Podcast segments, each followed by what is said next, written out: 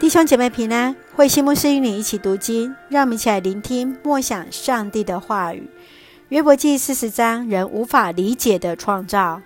约伯记四十章第一节，上主继续对约伯说：“约伯啊，你向全能者抗辩，你跟上帝争论，现在你答复吧。”约伯回答：“上主啊，我说了无知的话，我还能说什么呢？我不敢再说了，我已经说了。”我不再说。于是上主从旋风中向约伯讲话：“你站起来，像一个有勇气的人。你要回答我问你的话。你想证明我不公道？你自以为有理而指责我不对吗？你像我一样强大吗？你能像我一样发隆隆雷声吗？如果你能，要以尊贵庄严做装饰，以尊严光荣做衣服。”瞧那些狂傲的人，向他们发怒，贬低他们；看那些骄傲的人，把他们拉下来，把作恶的人击溃，把他们都埋葬了，把他们捆绑在阴间里。这样，我就会称赞你，承认你为自己打了胜仗。看那巨兽河马吧，我造了它，也造了你。它像牛吃草，可是它身上的力气多么大！它的肌肉多么结实，它的尾巴像香柏树竖立，它大腿的肌肉多么健壮，它的骨头像铜管，它的腿像铁棍。在我创造的百兽中，它最奇特，只有它的创造者能击败它。在野兽出入的山林中，为它长了可吃的草料。它躺卧在荆棘的丛林下，潜伏在泥沼的芦苇间。西边的柳树环绕着他，荆棘的丛林遮蔽了他。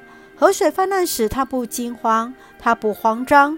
约旦河水涨到口边，他也不怕。谁能蒙住他的眼睛，捕捉他？谁能用钩子穿透他的鼻子？上帝在一连串举例之后，接着要约伯来回应。约伯完全不知道要如何来回答上帝，他无话可说。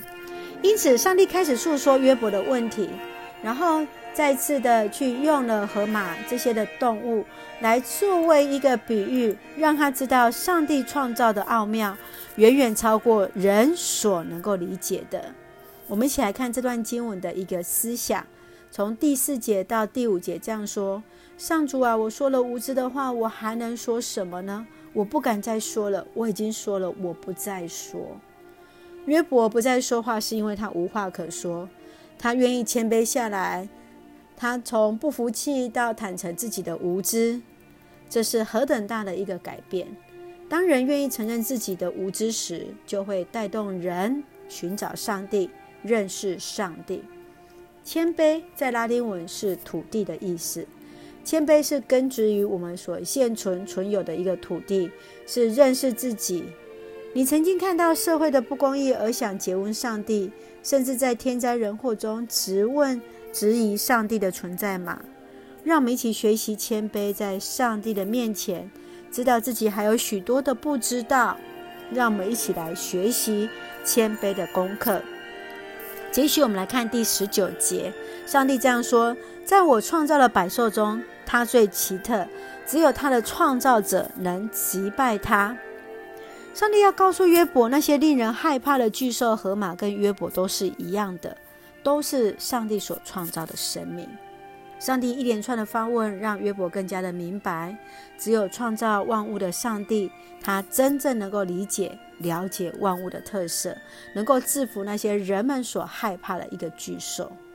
我们都是上帝所创造的，不是吗？那我们有什么好自傲的呢？我们能够随意的去指挥，或者是认为这些所有都是我们的吗？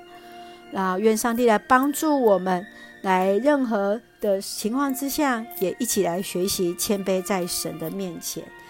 让我们一起再一次来看，在第七节，呃，上帝勉励约伯的话语：你站起来，像一个有勇气的人，你要回答我问你的话。是的，当我们有机会能够站立在神的面前时，就让我们能够谦卑，承认自己的不足，一起来学习。让我们一起用这段经文来作为我们的祷告。亲爱的天父上帝，你是那创造的伟大的创造主，你所造的一切是何等奇妙！